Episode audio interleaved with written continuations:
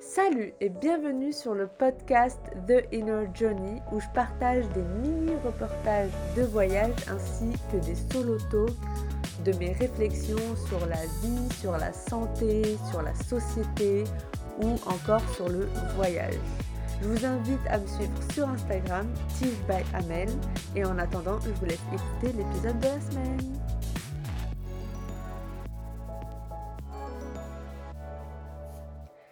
Hello, hello et bienvenue sur une nouvelle interview Meet My Friends avec Anna. Hello. Je suis trop contente de te recevoir parce que Anna, on s'est connus euh, via Instagram et du coup, on a trop matché quand on s'est enfin rencontrés à Istanbul euh, en février, je crois. Oui, c'était ça, ouais. Bah, moi, je te remercie pour l'invitation. C'est un honneur d'être euh, invitée euh, à ton Bah, avec podcast. plaisir, avec plaisir. Euh, je suis trop, trop contente que des gens te découvrent via le podcast. Et en fait, on connaît pas beaucoup de choses sur toi. Tu parles pas beaucoup de ta vie euh, sur Insta. Donc là, je suis vrai. contente qu'on puisse aborder plus de sujets. Oui. Voilà.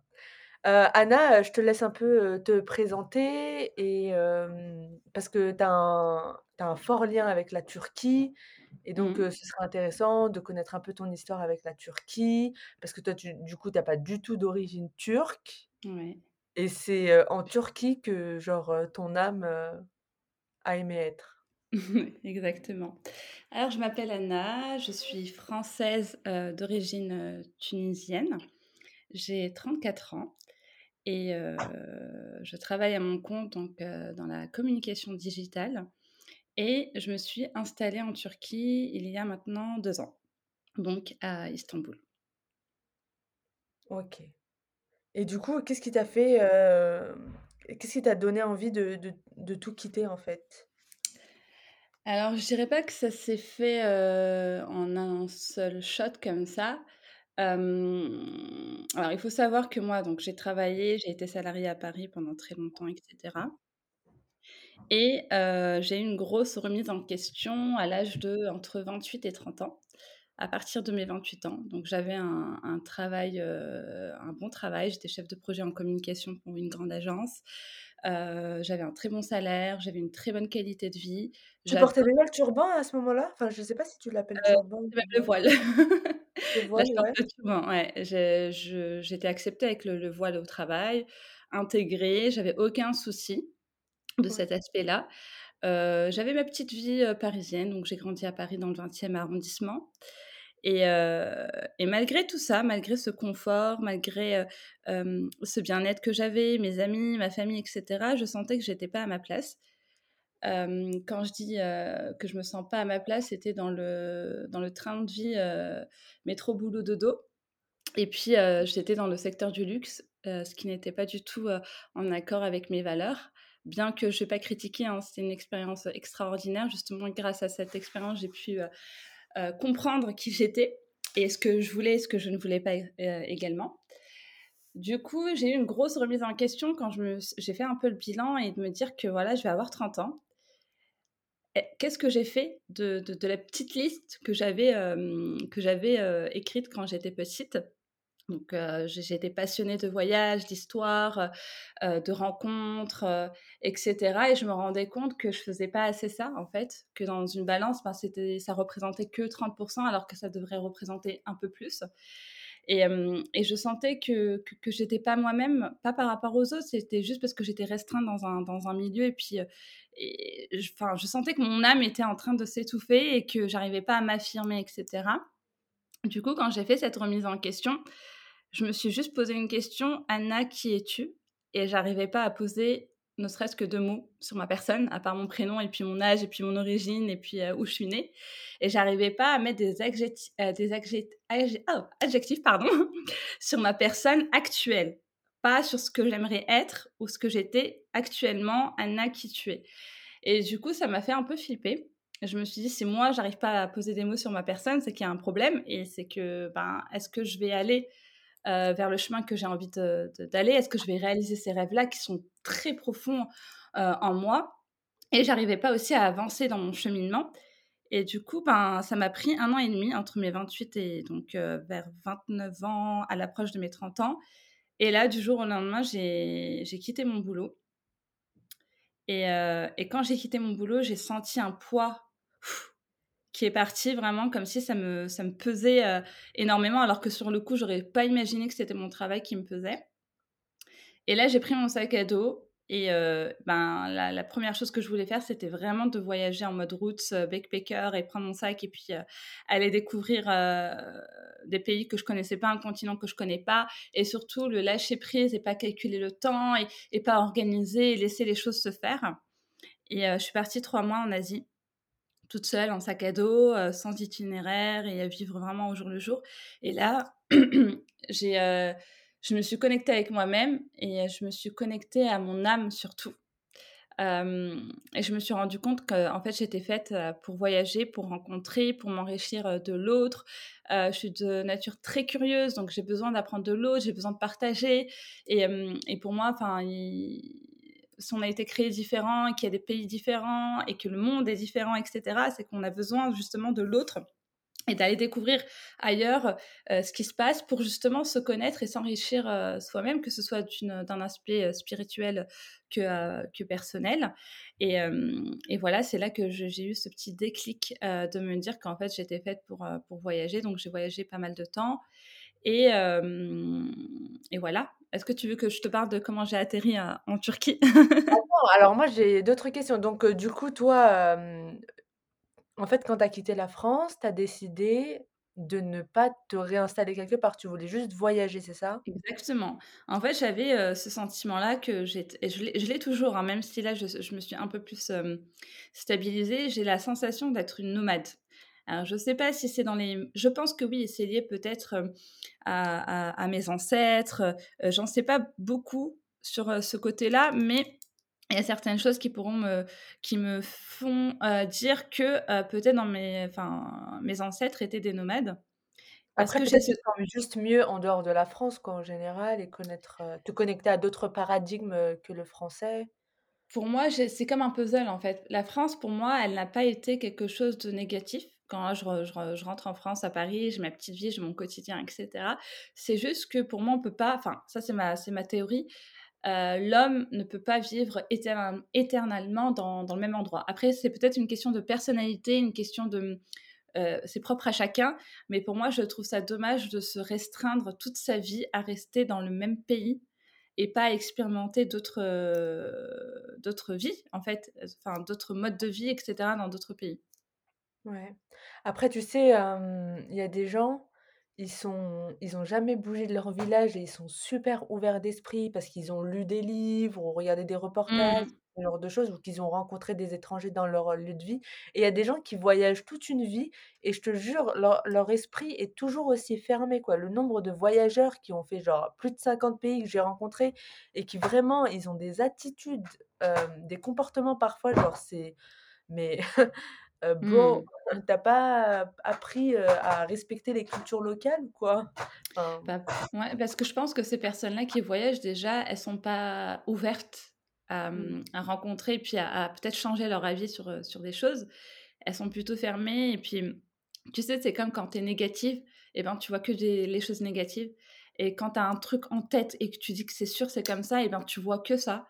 Alors que si tu donnes la possibilité que un, peut-être, c'est vrai, c'est l'idée que j'ai de ces personnes-là ou de cette communauté-là, mais je, voilà, je vais rester ouvert et je vais voir comme, comment ils sont réellement, etc. Donc, je pense que c'est une question d'ouverture, en fait. Si tu ouvres ta porte, généralement, ben, tu vois autre chose, enfin, euh, ça confirme ou non euh, tes, tes, tes, pensées, tes ressentis, etc. Mais, mais ces gens-là, en fait, généralement, ben, ils sont hyper fermés et puis, euh, et puis ben, ça fait que ben, ils, ils sont partis dans ce pays-là, mais ils reviennent de la même manière. Ils ont aucun bagage avec eux. Ça, je crois que c'est le plus le plus triste. Ouais. C'est de, se dire qu'ils ont eu l'opportunité d'aller dans ces pays-là, de rencontrer, parce que parfois ces personnes-là, en plus, elles ont la chance de rencontrer des communautés, des minorités, etc., de faire des rencontres euh, euh, enrichissantes, et ils, ne se rendent pas compte de, de la richesse qu'ils ont eue entre, entre, entre leurs mains. Euh, mais comme on s'est dit, c'est parce qu'ils n'ont ils ont pas cette approche-là, ils n'ont pas cette vision-là de, de la rencontre et du voyage. Ouais. Et la 2e question que j'avais, c'est, ben, du coup, comment ton entourage a pris le fait que tu quittes tout? Alors alors, comment expliquer ça? Alors déjà, il y a eu une incompréhension, premièrement, Ah, parce clair. que comme, heu, comme comme je l'ai mentionné, j'avais un un bon poste, j'avais un bon salaire, j'avais un bel avenir, dans dans cette carrière et cetera. Heu, Dieu merci, j'avais vraiment, pas à me plaindre de ce côté-là et justement, tu sais, les parents veulent, veulent qu'on suit, entre guillemets, hein, pas tous les parents, mais et pas que les parents, la société aussi, qu'on suive un peu le chemin de, heu, voilà, on fait nos études, on a un travail, on évolue dans notre travail, ensuite on prend un appart, on rencontre quelqu'un, on se marie, on fait des enfants et en fait, ben, dans mon interrogation justement entre ces 28 et 30 ans, je me suis rendu compte que que je ne répondais pas à ça et que je n'aspirais pas à ça tout de suite. C'est vrai que c'est les objectifs d'avoir une famille et cetera, mais pas maintenant et c'est pas parce que je vais avoir 30 ans que je suis obligée de le faire maintenant comme si c'était maintenant ou jamais et en fait, justement avec les parents, ce qui a été un peu compliqué, pour eux en tout cas, ils l'ont perçu comme si je faisais marche arrière Ouais. et comme si je je faisais un peu des enfantillages quoi. C'était j'étais capricieuse et puis, heu, j'avais tout sur un plateau et puis, heu, je suis là: «Ah non, bah non, bah finalement je veux autre chose». Un peu de gaminerie. Ça a été perçu comme ça. Après, heu, ils ne l'ont pas, heu, comment dire ça? Ils m'ont pas imposé quelque chose ou ils m'ont pas, heu, dit, heu: «Ah non, non, non, mais heu, tu quittes pas ton travail, heu, c'est quoi ces manières?» non. C'est juste qu'ils ont, eu cette approche-là, où me dire: «Non mais attends, tu vas quitter ton boulot là, que tout le monde rêve d'avoir, en plus tu peux garder ton foulard, en plus tu peux tu as des opportunités de fou, tu peux voyager. En fait, pourquoi en fait tu le quittes?» Et dire à des parents qui ont, heu, que cette mentalité-là de, heu, de de réussite, parce que pour eux, avoir un travail, un bon salaire et puis, heu, pouvoir même acheter un appartement et cetera, c'est, une vision, ben voilà, c'est la réussite, c'est ça. Mais moi, ma réussite, c'était pas ça. Donc il y a un problème aussi de, de vision, des choses et et et et la réussite pour moi, c'était pas juste d'avoir le boulot, de mes rêves et puis, et de pouvoir acheter un appartement. Je me suis rendu compte que tout ça, en fait, non, c'est le rêve de mes parents et c'est un peu, hem, ce que la société, heu, me pousse à faire. Mais moi, en tant qu'Anna, en tant que personne, heu, c'était pas du tout à ça que j'aspirais et pas aujourd'hui non plus, tu vois? Donc hem, il y a eu ce décalage, en tout cas, avec mes parents, mais mais avec bienveillance. Ça veut dire qu'ils m'ont pas, non plus, forcée ou autre. Ils ont juste posé leur opini leur, opinion, qui est très important pour moi, mais je suis restée très ferme, heu, sur, heu, sur cette déci décision-là. Ouais. Ah, c'est, intéressant. En fait, on a un peu le même parcours, sauf que moi, j'avais pas de boulot stable Ouais. et moi, mon père, jusqu'à l'heure actuelle, il croit que enfin, il pense que je suis, une irresponsable, heu, qui sait pas trop ce qu'elle veut. Mais de toute Bah, façon, à partir du moment où tu sors du système, où tu ouais. tu tu veux pas faire métro boulot dodo et que tu veux pas, mariage, enfant, heu, le prêt à la banque, heu et tout le tralala, bah, Mmh irresponsable, quoi. Oui et et et tu sais, Amel, mon père me dit jusqu'à aujourd'hui: «Alors c'est quand que tu vas reprendre un travail?» lui dis: «Mais» The same!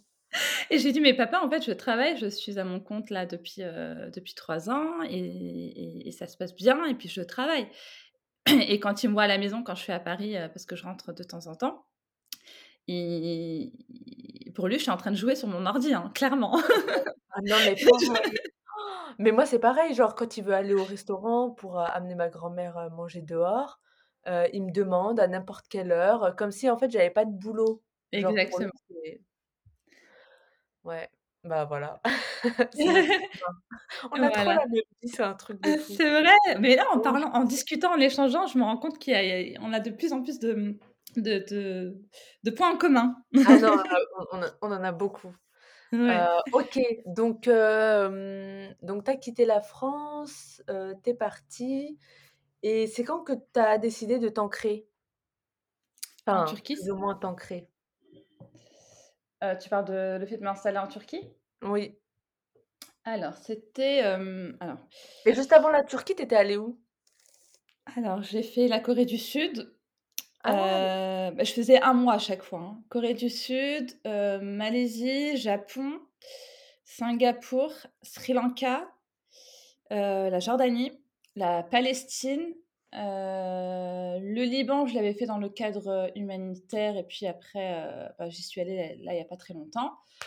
bon, l'Europe, surtout le Portugal, j'ai un coup de cœur pour, pour ce pays, donc je l'ai fait plusieurs fois. Pareil, je restais un mois à chaque fois. Et qu'est-ce que j'ai fait comme autre pays? Ah, À l'époque, tu ne travaillais pas encore en ligne? Alors, moi, tu sais, pendant la, période de 28-30 ans, je, enfin, ce qui me faisait flipper, c'est d'avoir des problèmes d'argent. Je me dis, en fait, si j'ai des problèmes d'argent, je vais devoir retourner dans le monde du salariat. Et moi, j'étais convaincue que c'était mort. Pour moi, le monde du salariat, c'est fini. du coup, la dernière, enfin, avant de quitter mon boulot, je me suis mise à mon compte. Et j'avais créé un blog à l'époque qui s'appelait Anouche Manouche, comme une manouche.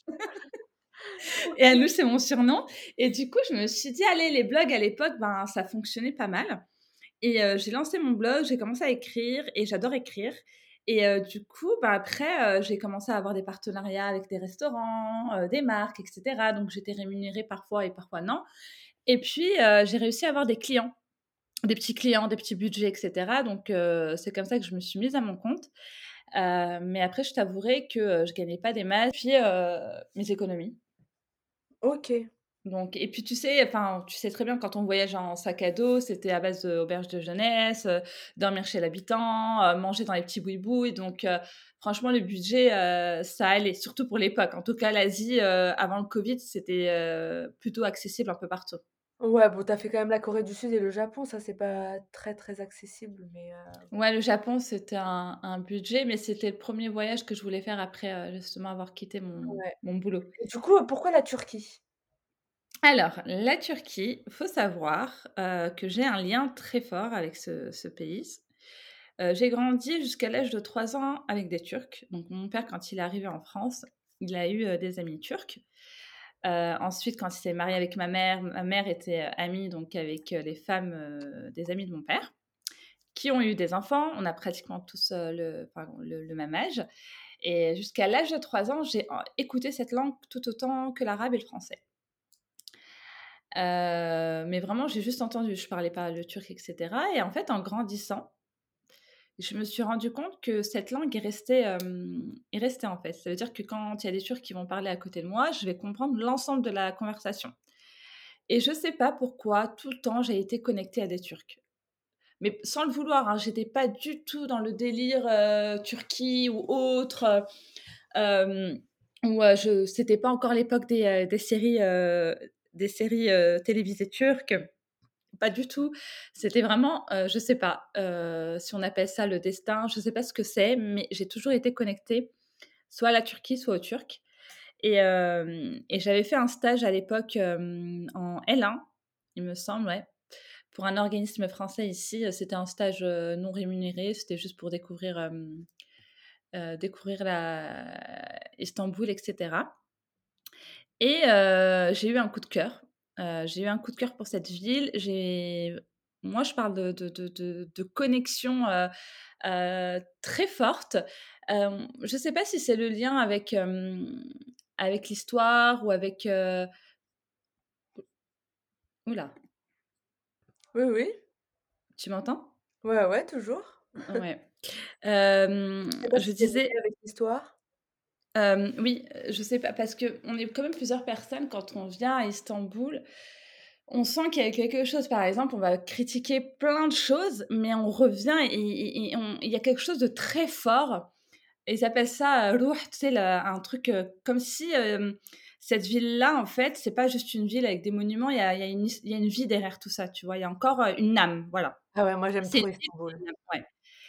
C'est une ville où tu sens que l'histoire est encore présente tu sens que euh, qu'il y a quelque chose qui se passe. En fait, il y a une magie. Il y a une magie, comme si on te mettait un peu d'une poudre magique et qu'on te dit non mais reste ici, c'est trop bien. Enfin, il y, a un truc très fort et moi je, fais le lien avec l'histoire en fait, avec l'Empire ottoman, avec toutes les communautés qui vivaient ici, etc. Et que et qui, a quelque chose qui te, qui, qui, en tout cas moi qui me rattache à cette à cette ville. Du coup, euh, je m'étais fait cette promesse qu'un jour j'allais m'installer donc ça, ça remonte à il y a 12 ans, hein. qu'un jour j'allais m'installer en Turquie, juste pour mon expérience.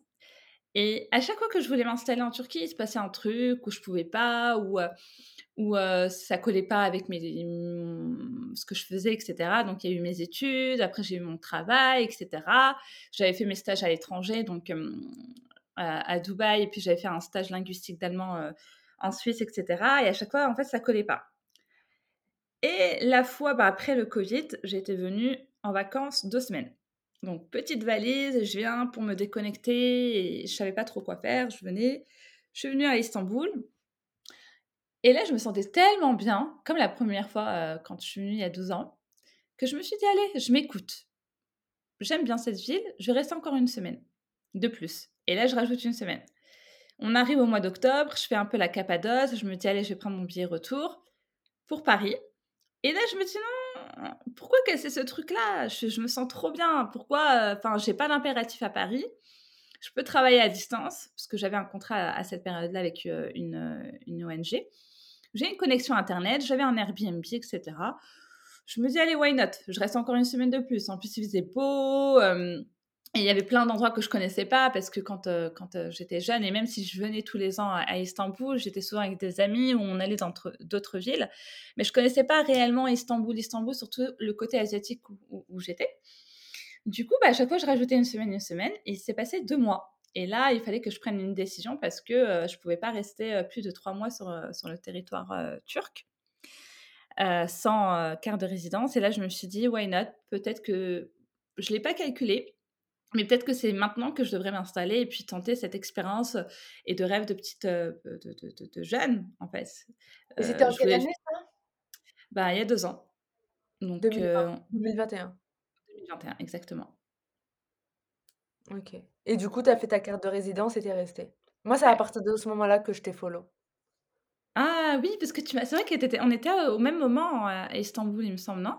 Euh, Je sais plus exactement peut-être que j'avais déjà quitté Istanbul. Ouais. Il me semble que je t'ai raté, de très peu. Ouais. Mais ouais, je te rejoins complètement, la Turquie, ça enfin Istanbul, c'est une ville, très, très prenante et moi aussi, je m'y sens, archi bien mmh et d'ailleurs, c'était mon projet de cette année de revenir, de de de m'installer, en Turquie, d'avoir un pied-à-terre en Turquie, mais la vie a fait que euh, non. Ce ne sera pas la Turquie où tu vas t'installer, mais par contre, ouais, je spoiler, mais je vais quitter la France, quoi. Ah, d'accord. Mais du coup, toi, tu as quitté la France, complètement ou tu as quand même encore un lien, genre, administrativement avec, le pays? Oui, j'ai encore un lien administratif, c'est-à-dire que je paye mes impôts en France. Mais pourquoi, du coup? Pourquoi? pourquoi tu gardes le lien avec la France? Bah, il me dérange pas ce lien avec la France. En fait, moi, je fuis pas, Administrativement? ah, administrativement? Bah, après, comme je t'ai dit, ça s'est fait, pour moi, là, je me suis vraiment installée cette année, hein, parce que, j'avais du mal à réaliser que je m'installais quelque part. J'ai eu du mal à accepter aussi enfin, c'est trop bizarre parce que moi, j'étais entre deux. C'est que j'avais besoin de stabilité, mais quand j'étais dans la stabilité, là, quand je me suis dit: «Je reste en Turquie» etc., ça me faisait peur parce que je vagabondais souvent et, et euh, ça me ressemblait pas de rester, en fait, parce que ça faisait un moment que je bougeais souvent. Et de me dire que je m'installais, etc., euh, c'est pas que ça me faisait peur, si un petit peu, mais j'aimais pas, ça me mettait trop de pression. Du coup, je me dis non, alors, j'ai ma vie à Paris, j'ai ma vie à Istanbul, je fais des allers-retours et ça m'engage à rien. Je voulais pas trop chambouler aussi ce côté-là. Et j'étais pas sûre, en fait. Euh, je, m'écoutais sur l'instant, mais, euh, réellement, là, c'est après, parce que là, j'ai eu mon Ikamet pour un an encore c'est là que je réfléchis à, euh, à d'autres choses au niveau administratif. Mais par exemple, euh, juste un truc qu'il faut savoir, bah, c'est qu'on n'a pas la même monnaie. Donc entre la Turquie et la France. la Turquie n'est pas dans l'Union européenne, donc pour facturer mes clients et pour qu'ils envoient de l'argent en Turquie, ça va être compliqué. Donc même si c'est intéressant au niveau des impôts d'avoir une entreprise ici, ça va être compliqué pour moi de convaincre mes clients d'aller payer dans un compte turc. Ok. Donc il y avait ça, il y avait ce, petit truc-là, mais c'est vrai que maintenant je pense, enfin pour mes futurs projets, je pense plus à les, à les faire ici qu'à les faire en France. Waouh. Ok, ok. du coup, en fait, toi, la France, enfin, tu aimes bien, tu te sens bien là-bas. Heu, mais du coup, est-ce que tu tu retournerais y vivre, genre dans les 5 prochaines années? Non. Ou est-ce que non? Non. OK. En fait, hem Et qu'est-ce qui te déplaît, en fait, dans la France, heu, actu enfin, qu'est-ce pas qui te déplaît, mais tu vois, genre, heu, qu'est-ce qui ferait que tu ne retournerais pas en France? Hem, je dirais les opportu enfin, c'est bizarre parce qu'en même temps, il y a des opportunités. Enfin, je je vais pas mentir, hein, enfin, je suis dans beaucoup dans le secteur associatif, culturel et cetera et heu et j'ai mon réseau, enfin, je suis souvent invitée à des événements, je peux trouver facilement du boulot et cetera. Mais malgré tout ça, en fait, je sens que moi, je colle plus, en fait, avec, hem, avec, la France. Je trouve qu'il y a beaucoup de choses, beaucoup, qui sont anxiogènes. Là, je l'ai ressenti quand j'y suis allée là au mois de décembre. Avant ça, je je ressentais pas, mais là, quand je suis retournée au mois de décembre, j'ai senti qu'en fait, oui, j'ai besoin de la France. J'ai besoin de Paris en tout cas, c'est pas la France. J'ai besoin de Paris, de retrouver mes copines, de retrouver mes petites adresses, heu, mes petits musées, les expos et cetera. Mais pas au point de me réinstaller à Paris, en tout cas actuellement, pour, heu, pour ça en fait. Hem, je pourrais pas te te décrire ça par des mots, mais en fait, heu, je me je je me sens en vie ailleurs, mais pas à Paris. OK. En fait, je sais pas je sais pas si je suis connectée à d'autres choses, du coup, bah, ça me ça me plombe un peu. En tout cas, je sens que la Anna d'aujourd'hui, c'est la Anna à l'étranger, c'est plus la Anna parisienne. Ce chapitre-là, je l'ai un peu, heu, fermé et fermé correctement, hein. Pas de drama, pas de trucs. C'est vrai que moi, je fuis pas, c'est juste que pour moi, j'ai un nouveau chapitre dans ma vie et ce nouveau chapitre, j'ai envie de le continuer ailleurs parce que la Anna ailleurs et la la Anna dans son cheminement actuel, elle a besoin d'être, ailleurs et hem et c'est la Turquie, par exemple, j'aurais pu aller dans un autre pays. Par exemple, cette année, ça a été très compliqué pour moi de refaire mes, mes papiers de résidence. Il y a eu plein de choses aussi qui m'ont pas plu ici et quand je pesais le pour et le contre, en fait, ma vie est plutôt cool ici. J'ai la mer pas loin, je peux aller en montagne, à une heure de vol, l'en enfin, géographiquement parlant, heu, Istanbul est bien placé, donc je peux voyager facilement et cetera. Et je me suis rendu compte que non, en fait, j'avais besoin de continuer mon aventure et ce que je suis en train de construire ici à Istanbul et et pas retourner en France. Parce que vr vraiment, si j'aurais pas eu ma, ma résidence, soit j'aurais pris une autre option d'un autre pays, sinon, ben, la carte de la sécurité, c'était de retourner en France et ça, c'était hors de question. Ouais. Parce que moi, en fait, pour t'expliquer, j'ai eu un refus, de ma carte de résidence parce que maintenant, il y a un quota et puis ils donnent plus trop, heu, hem, l'ICAMET, donc c'est la carte de résidence aux aux étrangers.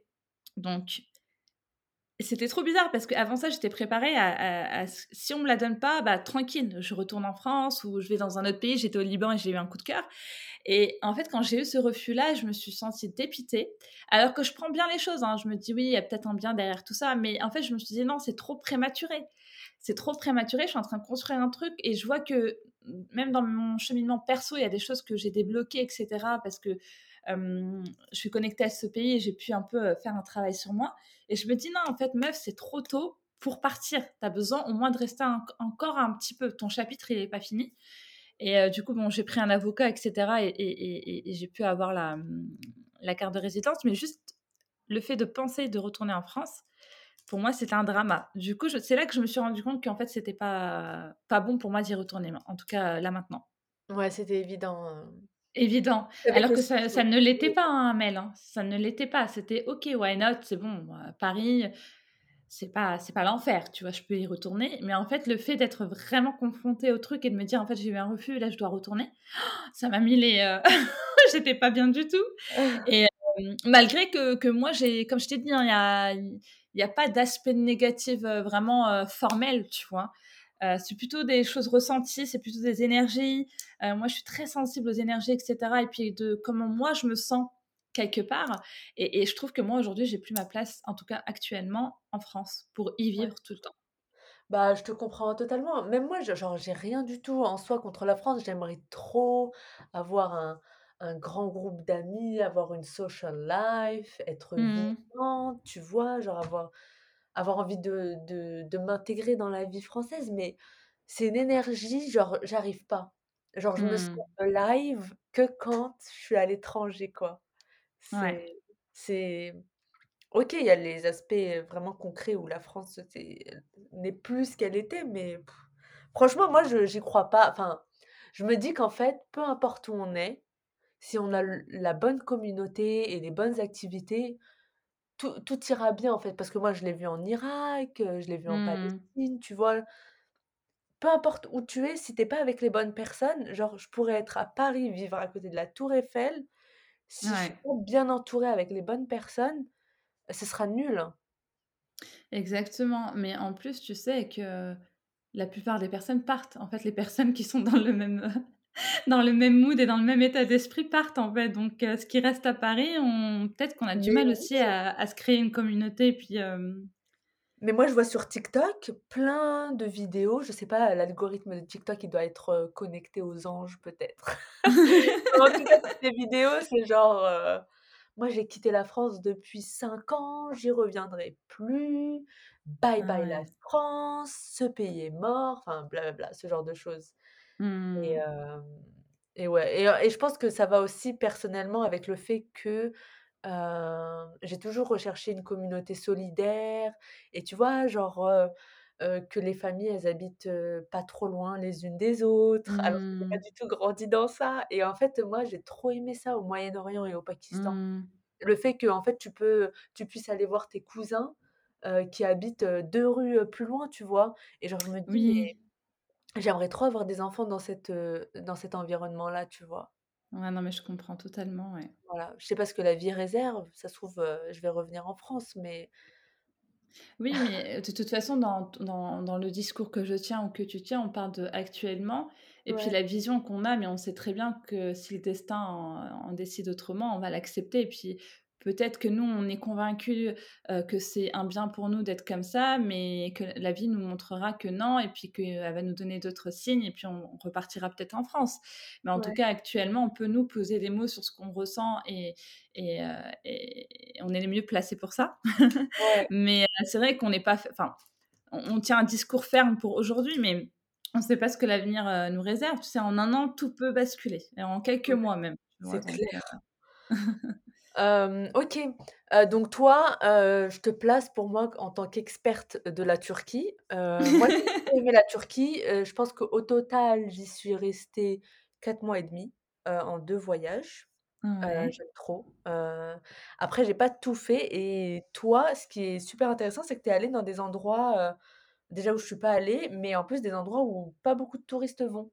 Mmh. Donc et surtout tu as rencontré les communautés, ben, du Kurdistan, et ça ça doit être, enfin, super, enrichissant. Donc j'aimerais bien que tu nous parles un peu de toi, comment comment a été ton voyage en Turquie? Qu'est-ce que tu penses de la Turquie en général? OK, alors je vais gens rebondir sur, ouais, des hommes alors aussi. bien sûr, on on on peut parler de tout ce que tu veux, Amel, je t'ai donné le feu vert. Hem, du coup, heu, la toute première fois que, que j'ai voyagé en dehors de d'Istanbul, c'était l'année où j'ai fait mon stage. Heu, alors c'était en quelle année? 2010? Ouais, 2010 et heu, 2010-2011, je sais plus trop, bon.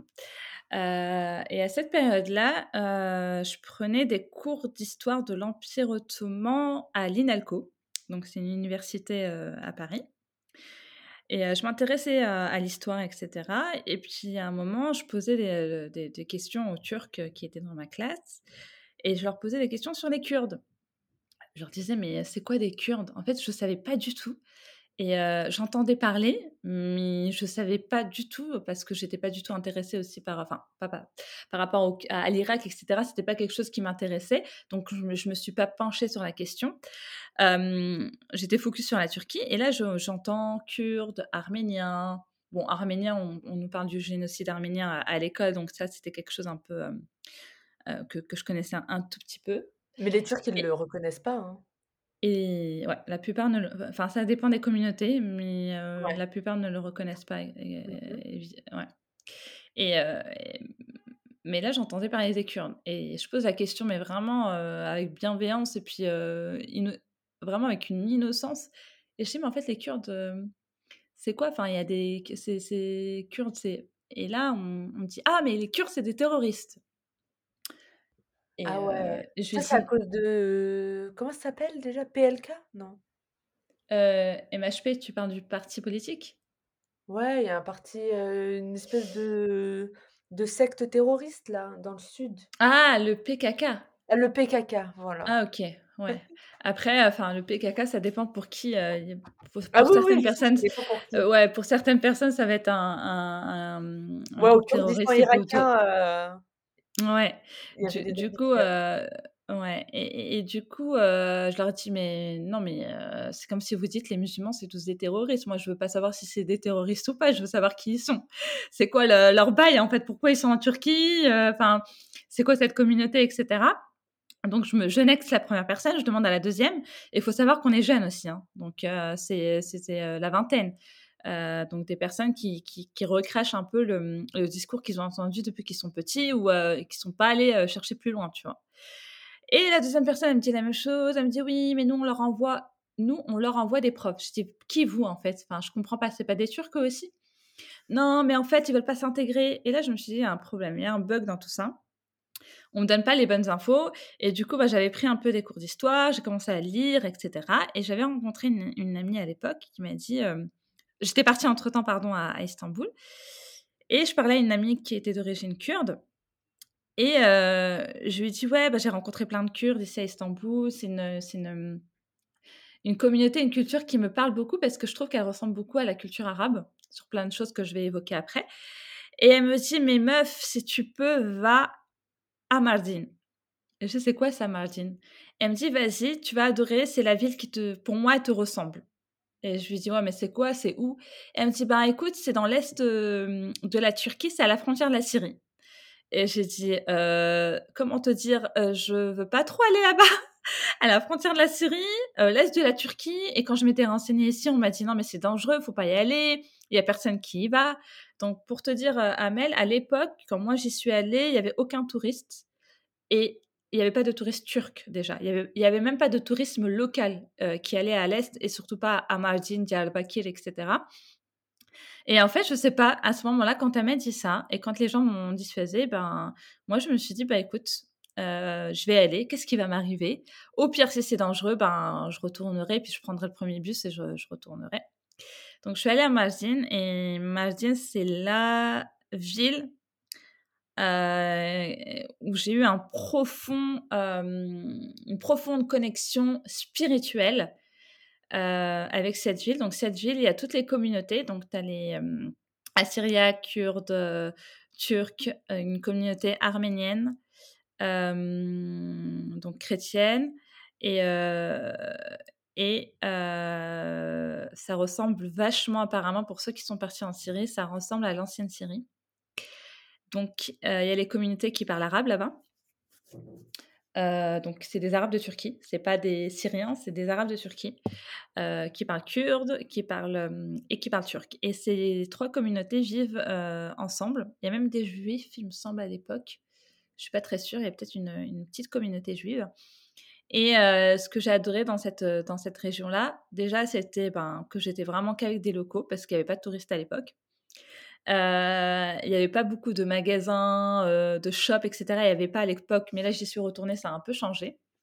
Mais j'étais vraiment, heu, dans ces communautés-là. J'ai pu apprendre un peu plus de la culture, kurde. J'ai commencé à apprendre un petit peu le kurmanji, donc c'est, une des langues kurdes. Donc, le kurmanji, c'est le kurde qu'on parle en Turquie avec le zazaki et là, vraiment, j'ai habité chez l'habitant et pareil, j'étais restée, plus d'1 mois, je crois et heu et je me suis sentie, heu, intégrée à la communauté et heu et jusqu'à aujourd'hui, je suis très, très, très, très sensible, à la culture kurde, mais également à l'histoire et aux différentes communautés qu'il y a à Mardin. Parce que là, j'y suis retournée, une dizaine d'années après, donc là, récemment, le mois dernier et j'ai ressenti encore la même chose. Donc cette ville, elle a vraiment une âme pure. Heu, il y a les hem, différentes religions monothéistes qui vivent très, très, très bien ensemble. Il y a pas de problème et heu et du coup, j'ai adoré Et ensuite, j'ai fait, bah, là, cette année, enfin, entre l'année dernière et cette année, j'ai fait la région donc, de Hatay, Antakya. pareil, qui est à la frontière de la Syrie, beaucoup de chrétiens, donc les chrétiens d'Orient. Qui parlent arabe aussi. J'ai fait Ulfa, j'ai fait euh, Diyarbakir, j'ai fait toutes ces régions-là où, vraiment pour moi, je conseille vraiment d'y aller parce que la Turquie, c'est pas que les Turcs, c'est pas que Istanbul, c'est pas que les grandes villes, c'est aussi des petits villages, des régions. C'est toute une mosaïque parce qu'il faut pas oublier qu'avant ça, il y a eu l'Empire ottoman. Donc, il y, a, il y a, beaucoup d'histoires, de, de, de, culture, de traditions, de, de langues. Euh, c'est une richesse à ne pas passer euh, à, à, côté et, et c'est dommage de réduire, parce que les Turcs eux-mêmes vont réduire leur pays à la Turquie, une nation, etc. Ouais, oui, à ta Turc, quoi. Oui, euh, je peux l'entendre, mais ne rejetez pas toutes ces communautés-là et toutes ces richesses. Moi, j'insiste sur le fait que c'est une richesse. Euh, les Kurdes, ils ont une des traditions, des, choses qui sont propres à eux, et ça, il faut le reconnaître. Euh, il faut pas les, enfin, faut pas. Pour eux, non, c'est des Turcs. Ok, il n'y a pas de problème sur le papier, c'est des Turcs. Mais c'est une communauté kurde. On a le droit de dire qu'il y a des Kurdes en Turquie. On a le droit de dire c'est des Kurdes de Turquie, euh, comme c'est des Arméniens de Turquie, euh, etc. Et, oui, ils ont leur propre culture, leur propre langue, des traditions un lien aussi avec la musique, avec les instruments, etc., qui, qui, est propre à eux.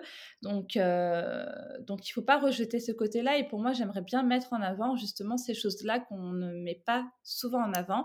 Et je pousse les gens à y aller, surtout dans ces régions qui maintenant sont accessibles aux touristes. Donc, il y a des hôtels, il y a des restaurants, il y a des guides, euh, etc. Et que, et que c'est devenu accessible donc, au niveau sécurité et vous allez voir un autre visage de la Turquie. Et, je ne doute pas que ça, va plaire à, grand monde parce que, surtout pour les communautés entre guillemets arabes, moi, je sens, je sens une grande, grande, grande connexion et beaucoup de points en commun avec les Kurdes de Turquie. Je ne sais pas les Kurdes d'Irak, les Kurdes d'Iran, comment ils sont, ou les Kurdes de Syrie, mais en tout cas, les traditions kurdes de Turquie, euh, moi, ça me parle énormément. C'est des choses qui me font penser à la Tunisie du Sud.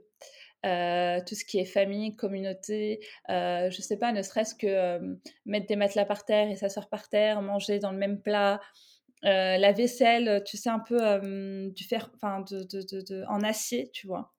Ces choses-là que, que, moi je retrouve en Tunisie, le, plein de, de, choses, tu sais, le respect des familles, les traditions qui se font dans certains mariages, etc. Moi, elles me font penser vraiment à, mes origines. Et, et voilà. Ouais, je suis. Je voulais rebondir.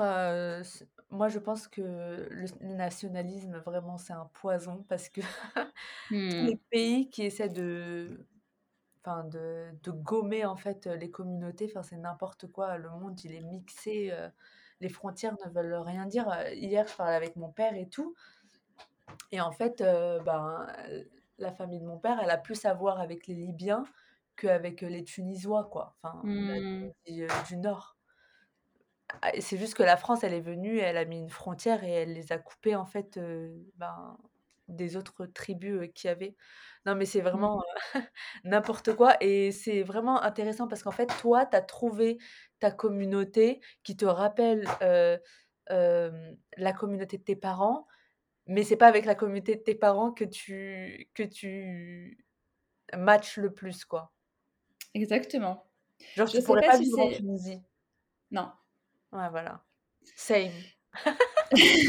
Alors je pourrais pas aller je sais pas, ouais, mais je sais en fait, je sais C'est pas si inexplicable.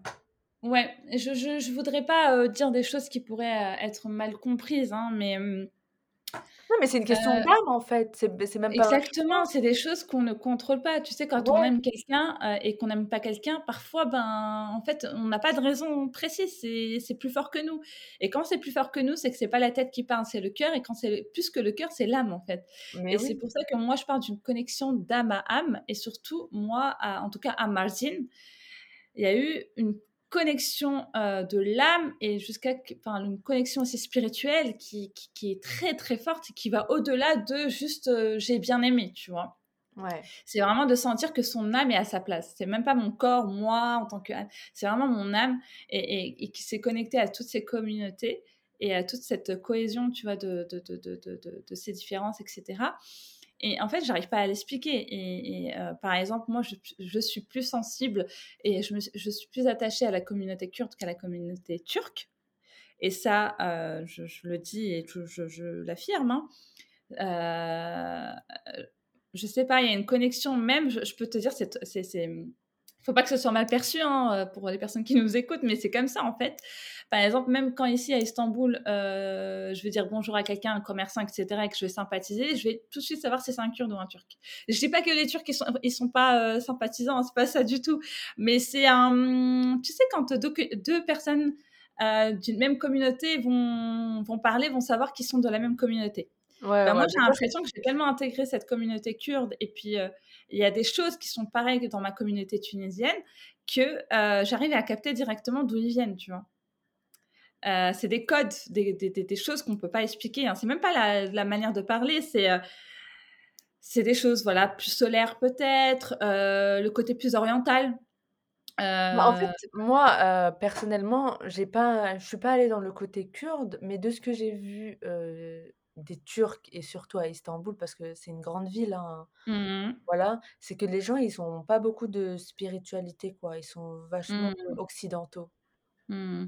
Après, Istanbul, c'est une grande ville, donc je ne sais je sais pas combien il y a de 15 millions, je crois. Ouais, 15 millions, donc il faut voir, c'est je ne sais combien, de fois l'Île-de-France, alors que c'est une ville. il y a des gens qui viennent de partout de la Turquie.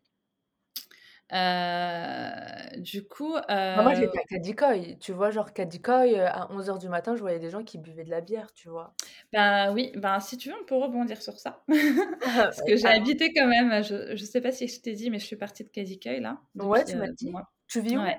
Pendant quel quartier? À Jehangir. Donc, ah, c'est trop bien Ah, t'es partie du côté européen là Ouais, alors que je disais jamais je vais habiter dans le côté européen. Bah, pour l'instant, c'est un peu euh, en stand-by. Je, suis en train de tester euh, la vie ici, mais j'aime beaucoup. Euh, alors, Jehangir, par exemple, c'est aussi un quartier très moderne, un quartier d'artistes, etc. Mais on a l'âge, enfin, c'est plutôt des gens qui ont la trentaine, 40. Donc là, ça va changer. Enfin, tu, vas comprendre pourquoi je parle d'âge. Kadikoy, c'est beaucoup de, très jeunes, donc la vingtaine, etc il n'y a pas beaucoup de vieux, il n'y a pas beaucoup de familles. Ici, à Géringil, ça me fait plaisir de voir des vieux et des familles. Et en fait, ça crée un équilibre dans ton quotidien. Alors qu'à Kadikoy, il y avait 90% de jeunes. À part les commerçants qui vont être un peu plus vieux, ça va être 10%. Et euh, du coup, ben, c'est la rue des bars, ça boit énormément et tu vois que ça en fait. Moi, j'ai aucun problème avec l'alcool. Moi, personnellement, je bois pas, mais j'ai toujours vécu à Paris. Et dans le 20e, on a des bars en bas de la maison, etc. Mais c'est pas la même relation avec l'alcool qu'il y a en, France. Par exemple, en France, euh, c'est rare que moi j'ai vu quelqu'un tellement bourré qui vomissait à, dehors, tu vois. C'est faut, faut, enfin là, par exemple, à KDK, ça devenait vraiment très compliqué pour moi de devoir entre guillemets subir ça, alors que j'ai pas à vivre ça en fait, de voir des gens bourrés tout le temps, de, de, de, en fait, t'as l'impression aussi de, que ces gens-là pour montrer qu'ils sont modernes, ils veulent montrer qu'ils boivent en fait, tu vois. Et, euh, et, pour eux, tu peux pas être moderne et ne pas boire. Ouais, ils sont très attachés à euh la Turque et. Ben, surtout pour moi, et je pense qu'on en a, tu te rappelles, on en avait discuté euh, quand tu étais venue à Istanbul. pour moi, il y a un problème identitaire et, et sans jugement. Hein, c'est juste ce que moi je ressens en tant que personne qui suis là depuis deux ans et que je, je voyais ces gens-là H24. Après, on voit pas les mêmes personnes. Il y a des millions d'habitants, donc ça tourne, etc. Mais en tout cas, moi, je parle de, de, de, Kadika et de ces endroits-là. En fait, il y a un problème identitaire. Et pour eux, ils, sont européens, mais ils ne le sont pas en vrai. Euh, pour eux, ils veulent se détacher de tout ce qui est arabe. Pour eux, si on leur dit que c'est des arabes, bah, pour eux, ils se mettent vraiment dans, dans, dans des états. C'est comme si on les avait insultés. Ouais, juste pour euh, préciser, en fait, euh, Atatürk, il a remplacé les lettres arabes par les lettres occidentales. Du jour au lendemain. Ouais. Du coup, en fait, il y a eu un souhait, d'Atatürk de, d'occidentaliser un peu, Exactement, et il d'enlever a la spiritualité, quoi. Exactement, il a changé, pas enfin Erdogan au final, les Turcs, enfin, en général. Après ça dépend, ouais, là, en plus, on est en pleine élection, ça va être les Non, non, élections bientôt. mais voilà, moi, je partage, mon opinion, moi, Ouais, j'ai vécu vu, des Turcs, de ce qu'ils m'ont dit, il y en a aucun qui aime Erdogan et quand je demande pourquoi, c'est parce qu'en fait, ils disent que c'est un islamiste, quoi, donc voilà. Ouais, en fait pour eux. ouais, en fait, c'est enfin, c'est très compliqué parce que là, si on revient sur Atatürk, lui, il a changé les lettres, donc du jour au lendemain. Mmh. Il a également changé aussi les habits, parce qu'ils avaient des habits traditionnels, comme Ah le ouais. talbouch qu'on a nous en Tunisie, le rouge et cetera et puis les vêtements un peu le seroual et cetera. Du jour au lendemain, ces gens-là se sont retrouvés à porter des pantalons, heu, costumes et cetera, tu vois? Donc il y a eu un quand même un pour moi, un trauma qui s'est fait, peux c'est comme si nous, du jour au lendemain, on nous disait: «Ben, en fait, nos lettres, elles vont pas être comme ça, mais ça va être, heu, des lettres», je sais pas moi, comme le ourdou ou ou ou autre, tu vois? Et qu'on va plus mettre de pantalons, mais les filles, on va devoir mettre des ro enfin, tu vois? C'est du jour au lendemain, on nous change complètement, tu vois? Ah, c'est dingue. Et pour les Turcs d'aujourd'hui, c'est très bien ce qu'il a fait parce que grâce à lui, la Turquie est un pays moderne. Je mets bien des guillemets parce que pour moi, ça veut rien dire. Et heu, mais pour moi, en tout cas, de mon analyse perso, j'ai l'impression que là, surtout avec la génération, il y a un problème identitaire dû à ce trauma des parents ou des grands-parents, tu vois? Plutôt des grands-parents. Parce que pour moi, tu peux pas bien le vivre que du jour au lendemain, on te change tes habits, tes ta manière de parler, tes lettres, enfin, c'est pas possible, la langue, tu vois? Hem et ce côté-là aussi de de d'endoctrinement, j'assume ce terme-là parce que, pour moi, ce qu'a fait Atatürk, c'est beaucoup d'endoctrinement aussi, tu vois? Donc ce qui se fait aussi beaucoup, heu, sur le côté, nationalisme. Heu heu, du coup, ben, ça crée un problème identitaire parce que les petits jeunes, ben, pour eux, c'est des Européens, mais ils le sont pas. Concrètement, la Turquie, c'est pas en Europe, hein. Hem et pour eux, être moderne, c'est ressembler à l'Occident, donc faire comme ce qu'on fait en Europe. Sauf qu'ils ont une image très, primaire, très, fausse, de l'Occident, et de la modernité. Moi, je suis désolée, mais en France, heu, on m'a jamais dit que boire, c'était être moderne, hein. Enfin, en tout cas, moi, j'ai jamais mal vécu de pas boire, tu vois? Alors qu'ici, on te le fait H24, en tout cas quand j'étais à Ketigueul, H24, te dire: «Ah mais tu bois pas, mais tu veux pas boire même une goutte? Non mais c'est dommage, tu sais pas sur à côté de quoi tu passes» ou hem: «Tu habites en France et tu bois pas, mais tout le monde boit en France». Heu, non, en fait, moi j'ai des amis qui sont athées et qui boivent pas en fait, parce que pour eux, ils aiment pas l'alcool et c'est tout et ça s'arrête à là. Donc c'est beaucoup de choses qui étaient un peu, heu, compliquées même pour moi de me dire: «Mais en fait, comment tu peux penser qu'être moderne, c'est, heu, boire ou faire des choses qui sont contre la en fait, tout ce qui était dans l'ordre du religieux et ben, on va faire contre. Tout ce qui est de l'ordre de la cultu heu, de tout ce qui est culturel, bah, nous, ah, bah, culturellement parlant, c'est bien d'être comme ça, bah, nous, on va faire le contraire. C'est beaucoup de rébellion, en fait, ce qui se passe aujourd'hui et c'est lié aussi à la politique actuelle parce que Erdogan représente, entre guillemets, «l'islam». En tout cas, dans ses discours, il met en avant l'islam et vu que beaucoup n'aiment pas Erdogan, donc ils veulent un peu être à l'encontre de lui et du coup, ben, tout ce qui est à l'encontre de de l'islam. C'est drôle parce qu'en fait, heu, eux, ils veulent se libérer, heu, de la religion et heu, au final, en Occident, il y a un retour vers, le spirituel. Exactement et en fait, tu peux pas avoir de discussion, parce que moi, je respecte vraiment, heu, l'avis de chacun, sa mentalité et cetera. Mais en fait, on n'arrive pas à échanger parce qu'eux, ils sont très arrêtés, sur leur position. Il y a beaucoup de mal-être. Pour moi, il y a un mal-être. Par exemple, j'avais un ami, à chaque fois que je le voyais, il me parlait de religion et moi, je suis quelqu'un, même si je suis de confession musulmane, je ne parle jamais de religion parce que pour moi, c'est un privé. Même si je le représente, ça se voit que je suis, heu, de confession musulmane, j'en parle pas, en fait. Ouais, tu as pas besoin d'en parler, d'en mais j'ai faire, pas besoin d'en parler. Enfin, heu, moi, ouais, si tu me poses un une question, il y a pas de problème. Non, mais on peut en discuter.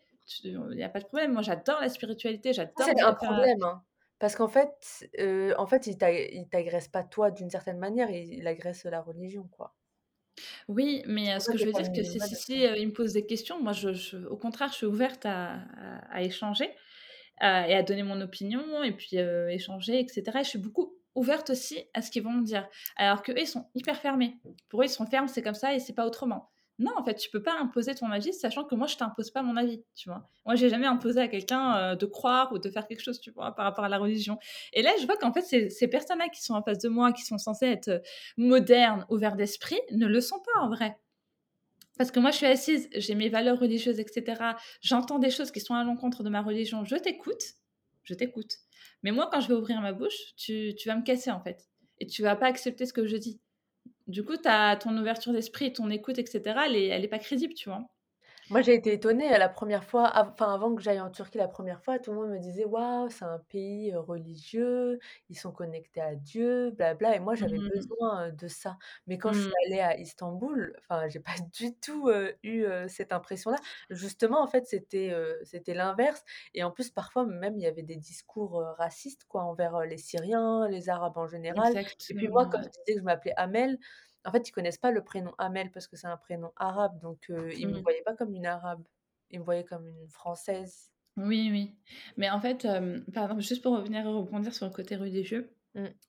par exemple, cette année, moi, depuis ben, je suis arrivée à Géringil et j'ai passé le mois du ramadan à aller dans les quartiers, de Youssouf Pacha, Aksara et cetera. Juste pour te donner une idée, c'est vers, heu, Lalélé, c'est vers l'université d'Istanbul, vers le haut de Sultanahmet. Et là-bas, c'est les quartiers des différentes communautés, donc yéménites, palestiniens, syriens, euh, ouïghours, ouzbeks, etc. Et j'ai adoré cette année mon mois de ramadan par rapport à l'année dernière, que l'année dernière, c'était vraiment une catastrophe parce qu'autour de moi, personne jeûnait. Autour de moi, il n'y avait pas d'ambiance euh, de ramadan, j'ai pas senti du tout. Euh, c'était une, ambiance très négative parce que j'avais l'impression que ces gens-là voulaient faire exprès de montrer que de casser ce truc-là, tu vois. Et parce que j'étais dans un quartier euh, à 99% athée aussi, faut, faut dire ce qui est, tu vois. Et là, malgré que je sois à Giringui dans un quartier qui est aussi pas religieux, hein, mais euh, chacun fait sa vie, c'est des gens très matures, il y, a des petites familles, donc il y a des petits vieux, donc il y a sûrement encore des, y a sûrement des familles pardon, qui, qui, jeûnaient également, etc. Et moi, je faisais mon iftar tous les soirs, euh, quelque part dans, dans Youssouf Pacha, la Lélé, etc. Donc euh, je mangeais dans des, dans des restaurants ouïghours, ouzbeks, etc., yéménites. Et là, on rencontre les communautés justement musulmanes. Et il y a beaucoup de Turcs également hein, qui, qui, qui, sont, qui jeûnent, etc. Mais c'est vrai que tellement Istanbul, c'est grand, que quand on reste dans un quartier, déjà, c'est énorme. On a l'impression d'être à Istanbul que à enfin, Istanbul, c'est tellement énorme qu'on ne peut pas contenter Istanbul à un seul quartier. Et c'est ce que j'avais fait l'année dernière. Et j'étais sur une idée très arrêtée. Je me dis, mais en fait, c'est quoi ça? Tout le monde mange. Euh, tu vas où tu vas? Ben, Tout le monde euh, ne gêne pas, etc. Et tu sens pas le côté spirituel.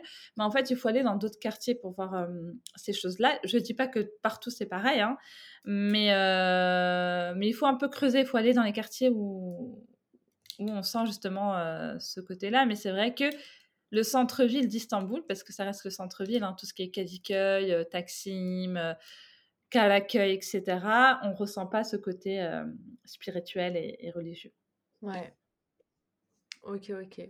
Euh, je voulais te demander, toi qui as voyagé seule, euh, comment ça a été ton expérience en tant que femme voilée? Turquie alors, dans des pays non musulmans dans les pays non musulmans, alors, donc à l'époque, moi, je portais vraiment le, le, le voile. Là, je, je, je porte le, le, turban, mais pour eux, enfin, dans les, pays non musulmans, pour eux, c'est pareil. Hein. Euh, juste le fait de couvrir ses cheveux et puis de, de, de s'habiller avec des, choses longues, pour eux, c'est la même chose. Euh, par exemple, il y a des pays, euh, enfin en Europe, on m'avait dissuadé d'y aller, genre l'Italie, euh, d'autres pays, même le Portugal. On m'a dit non, mais en fait, c'est des gros racistes, tu vas avoir du mal, tu vas voir. Moi, quand je suis allée en Italie, j'ai tellement mal vécu mon expérience que j'ai dû genre changer mon billet, nanana, etc. Et en fait, moi déjà, en France, j'ai pas eu de mal. Enfin, personnellement, de mon expérience personnelle, même j'entendais beaucoup de choses qui se passaient, euh, entretien, etc. Moi, j'ai pas eu ce problème-là.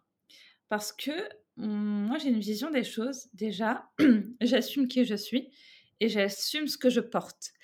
Ça veut dire que même quand je portais le voile, le, grand voile, etc., quand j'allais à un entretien, moi, j'essayais pas de cacher, en fait. Heu, je venais telle que j'étais et j'assumais qui j'étais et puis je disais pas que ça marchait tout le temps, hein, mais au moins j'étais en phase avec moi-même et puis pour moi, la personne que tu as en face de toi, si tu souhaites, heu, si tu tu tu veux justement, heu, travailler avec ton foulard, il faut que la personne te voit comme tu es en fait. Tu vas pas venir, heu, sans ton foulard et après le jour du du travail, tu vas venir avec ton foulard. Bref, tout ça pour dire qu'en fait, j'assumais vraiment de A à Z ma personne et puis, ce que je portais et qui j'étais. Du coup, c'est la même chose pendant les voyages. Ça veut dire que quand on me disait non, mais c'est des racistes, etc., si je partais dans l'optique que c'était des racistes, ben, en fait, je ferme cette porte-là et je donne aucune ouverture. Et pour moi, ce qu'on pense dans notre tête, c'est comme un raciste qui part dans un pays, et s'il part dans sa tête en tant que raciste, c'est sûr qu'il va voir que des choses qui, vont encore plus alimenter son côté raciste c'est pareil que là. Si moi je me dis c'est des racistes, ils sont pas bien, ils aiment pas les étrangers, si je pars vraiment dans un truc mood comme ça, c'est sûr que je vais voir que ça, c'est sûr que je vais attirer ça. Pour moi, les énergies, elles sont trop importantes. Dès lors que tu te fermes et que tu te mets ça dans ta, dans ta tête, tu vas attirer ces gens-là. Je dis pas que dans les pays où je suis allée, où ça s'est très bien passé, il n'y a pas eu de raciste, il n'y a pas eu de racisme. Peut-être les personnes avec qui j'ai sympathiser, échanger, etc. Ça se trouve, c'est des gros racistes au fond d'eux. Mais en tout cas, moi, j'attends pas à ce qu'ils m'aiment ou, ou qui. Voilà, ça s'est bien passé. Et, euh, et pour moi, personnellement, j'ai pas eu de, de, de, de, problème. Par exemple, en Italie, c'était l'un de mes meilleurs voyages et j'ai fait une grosse partie toute seule. Euh, ça s'est très bien passé. Pareil pour le Portugal. Le Portugal, j'ai tellement adoré que j'y retournais tous les ans en mode solo à la plage, etc. Et un truc tout bête, par exemple, moi, je me sentais plus à l'aise de nager avec mon burkini au Portugal que de nager en burkini au bled. au Portugal, personne te regarde, personne te calcule, il y a eu un respect, tu, tu, les respectes en fait, ils te respectent. en fait, il faut pas venir imposer quelque chose tu es là, tu es en vacances, tu vas nager, tu vas te poser, euh, tu, fais de problème à personne, on va pas chercher la petite bête. C'est pas comme en France, par exemple. Là, je parle de l'aspect euh, voile et de l'aspect burkini. Et là, en fait, euh, tant que tu déranges personne, voilà, ça, le fait que tu nages avec un burkini, ça va gêner personne. Du coup, perso, moi, j'ai même plus mieux vécu par exemple, certaines choses en Europe que dans mon propre pays d'origine, en Tunisie, tu vois. Donc, j'ai pas eu de, de, de, personnellement de soucis à ce niveau-là. Bon, bah, c'est génial, franchement, c'est trop Mmh. cool. Et En fait, le oui, chacun sa réalité, quoi. Exactement, et vraiment, vraiment, enfin, si, si je peux donner un conseil, c'est tout se passe à l'intérieur de nous. Ça veut dire que les énergies, elles seront trop importantes. En fait, pour moi, c'est important de, de, de, prendre conscience des énergies qu'on dégage et des énergies qu'on peut, euh, qu'on peut euh, captiver, tu vois, et que et que c'est important justement d'être dans, un, dans, dans, une positivité et puis de, de, se dire ça va bien se passer, enfin d'avoir cette ouverture et de pas partir avec plein de tons négatifs parce que pour moi on va attirer ces gens-là en fait, tu vois. On va attirer que ça, on va voir que ça et c'est dommage de passer à côté de, de, de, de, de belles personnes également, tu vois. Ouais, et d'une belle expérience. Hein. Je suis totalement d'accord avec toi et c'est trop cool parce que moi je voulais avoir ta perspective parce que ben les gens ne, ne me traitent pas de la même manière euh, que si euh, je portais un voile quoi. Donc, euh... Et par rapport mmh. aux hommes? Par rapport aux hommes. Hein. Par rapport aux hommes en Turquie, euh, tu, tu, peux être plus précise? Ah Non, c'est-à-dire comment est-on très, enfin est-on perçu si tu compares avec les hommes en France? Mmh, d'un point de vue comment? D'un point de vue, hem, en tant que femme quoi, donc genre, heu, Ah! que ce soit dans le dating ou au travail ou dehors, tu Mmh, vois? bah, déjà, faut dire, heu, bah, en fait, bah, pour je sais pas par quoi commencer, mais hem, pour eux, heu, déjà le fait qu'on soit étrangère et qu'on vit à l'étranger, on est beaucoup plus ouverte. Donc ils vont se permettre certaines choses, tu vois? Ah ouais, OK. même dans leur discours, tu vois? Dans leur discours, ça veut dire qu'ils vont avoir un un peu plus, heu, d'aisance parce que toi, tu viens de France. Donc tu es, obligée et tu es apte à entendre certaines choses au bout du premier rendez-vous, tu vois? Alors que non, tu vois? Pour eux, le principe de valeur, tu viens en Europe, tu en as pas, tu vois? Enfin, clairement, tu vois? Ouais, peu importe ta Heu religion, même si tu as genre 3 voiles. Ah oui, non, mais eux, c'est justement, ils ont ce truc-là, heu, tu es une femme en fait, que tu sois religieuse ou pas religieuse, tu es une femme. Par exemple ici après c'est différent. Par exemple ici, en Turquie, je pense que c'est bien? Ils te voient plus comme une femme, qu'autre ah c'est le côté positif, ouais. Après le côté négatif, c'est que pour eux, tu vis en Europe donc heu, tu as pas des principes et des valeurs. Ah ouais. Genre, je peux tout dire, enfin non en fait, tu vois? C'est pas comme ça la vie et puis le côté, le fait d'être sociable, souriante, heu heu et cetera, pour eux, c'est, en gros, ben, tu me donnes une ouverture. Ah ouais, ouais. Alors que non, en fait. Par exemple, sourire, c'est pour eux, c'est, tu me donnes le feu vert, mais non, en fait, c'est je suis je suis comme ça, en fait. Si je souris à si je souris H24, alors ça serait problématique quand même, tu vois? Ouais. Donc c'est des choses auxquelles aussi que j'apprends aussi à, mmh, pas à contrôler, mais à être ferme aussi. C'est que c'est pas parce que tu souris ou parce que tu lui donnes l'heure que, heu, ça veut dire que tu lui donnes la possibilité, heu, d'avoir un date ou, heu, ou ou, que tu lui donnes une ouverture pour, pour une, autre raison, tu vois? Mais donc il y a ce côté-là parce que, mmh, ici, peut-être les femmes, elles sont moins avenantes, moins souriantes et cetera. Du coup, quand ils voient ce truc-là, pour eux, ça veut dire, ça veut dire, heu, yallah, quoi. Ouais, mais moi je pars du principe que si les femmes d'un bled, elles sourient pas aux hommes, c'est qu'on doit faire comme les femmes de ce bled-là. Exactement, bah, c'est pour ça que moi, heu, là, au bout de de 1 an, j'ai bien compris que non, en fait, tu vois? Du coup, heu, je suis assez ferme Ouais, ne et pas et aux au hommes. début Ça, c'est un mmh, co conseil au? Moyen-Orient Ouais. ou en Turquie. Mais justement, parce qu'au début, je me suis dit: «Mais attends, je vais pas changer pour ces mecs, c'est eux qui doivent changer». Mais en fait, non, parce que, hem, comment dire ça? Je suis pas en train de changer, c'est juste que je m'adapte à à ce qui à comment sont les gens ici, tu vois? Ouais et moi je moi moi moi moi aussi j'ai réfléchi à ça et je me suis dit que je commencerai à sourire, à être moi-même qu'à partir du moment où je sais que la personne elle est safe. Tant que je la connais pas, exactement, je je souris pas. Exactement. Après, il y a pas eu de de de de drama ou autre, hein, heu, tu sais, ouais, ouais. dépassent pas certaines limites et cetera. Mais c'est vrai que, moi, par exemple, aujourd'hui, je me sens complètement intégrée, complètement en phase avec, heu, avec, heu, ces choses-là ici, sur plein de trucs, hein, et et et je vois que je suis complètement intégrée dans le sens où, j'ai repris un peu les codes d'ici. Ouais, Et tu es obligé, en fait, dès lors que tu tu vas t'installer dans un pays, je dis pas qu'il faut changer parce que j'ai pas changé, je suis toujours souriant, j'ai toujours mon côté maghrébin et cetera. Sauf que, heu, tu es obligé de t'adapter à la culture du pays. Comme, heu, je sais pas moi, tu vas à Dubaï, a certaines choses enfin Dubaï, Jordanie ou Palestine ou autre, il y a certaines choses dans certaines villes que tu ne peux pas faire ou que tu peux pas porter. Heu, c'est respecter aussi, heu, le pays dans lequel tu es, la ville dans laquelle tu es, la communauté dans laquelle, tu es, parce que c'est toi qui intègres, tu vois? C'est toi qui viens de l'étranger chez eux, tu vois? Donc c'est important pour moi de, pas complètement changer, mais de, heu, de s'adapter à leur culture, tu vois? Sans te sans, heu, te transformer, tu vois? mmh.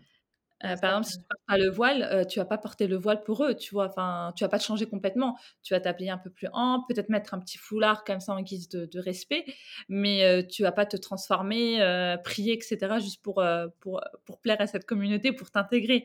Je pense qu'il y a des limites dans l'intégration et en tout cas pour moi, elle est de de quand même de de de pour ton bien-être perso et puis, heu, pour que tes relations se passent bien aussi, heu, au sein de ces communautés-là, c'est la différence entre intégration et assimilation, quoi.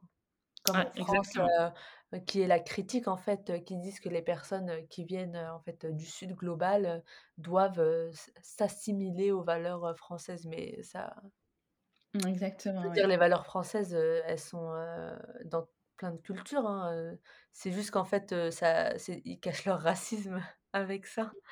Exactement, ouais. Mais, heu, bref, ça c'est un autre sujet. En tout cas, heu, trop cool, je suis vraiment très, très contente que ça se passe, heu, mieux en Turquie, enfin que tu aies trouvé, heu, ton endroit et j'aimerais bien en Mmh. fait, heu, savoir, heu, quels sont tes prochains projets, heu, pour que les gens ils puissent, te suivre et puissent savoir, heu, ce qui va se passer pour toi.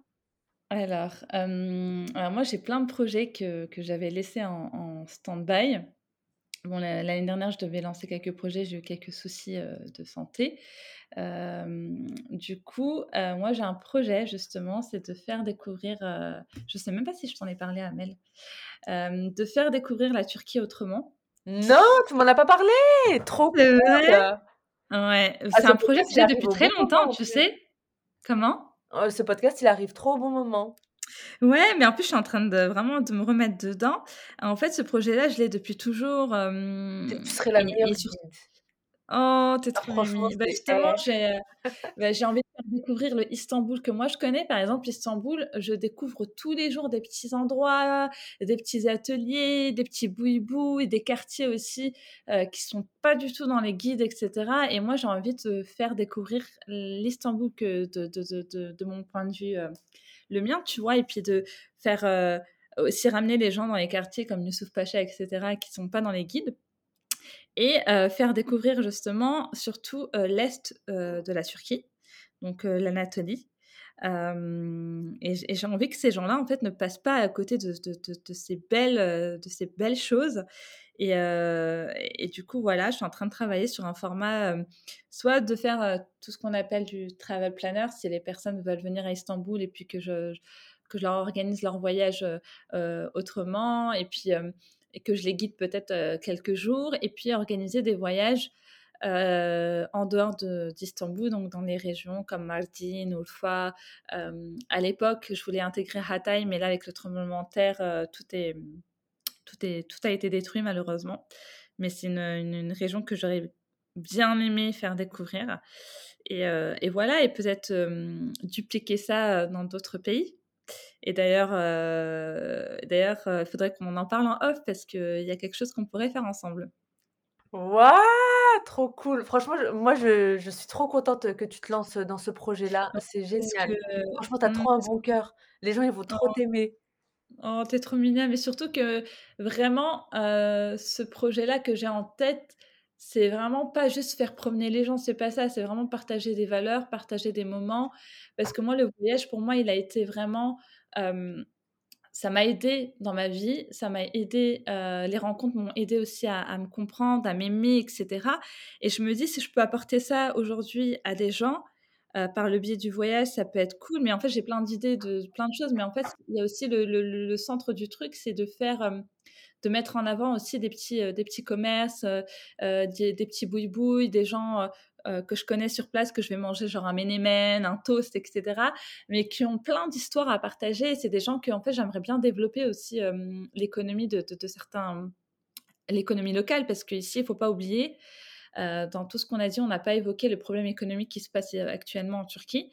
Il y a beaucoup de personnes qui souffrent de ce côté-là et moi, j'ai envie de justement de mettre en avant ces personnes-là hem et de faire profiter, ben, les personnes qui viennent à Istanbul de ces merveilles, que ce soit la cuisine, que ce soit les ateliers, que de rencontrer des gens qui vont nous raconter des histoires et d'en apprendre un peu plus, heu, sur les traditions et cetera et de faire vivre plein, plein, plein de bons moments.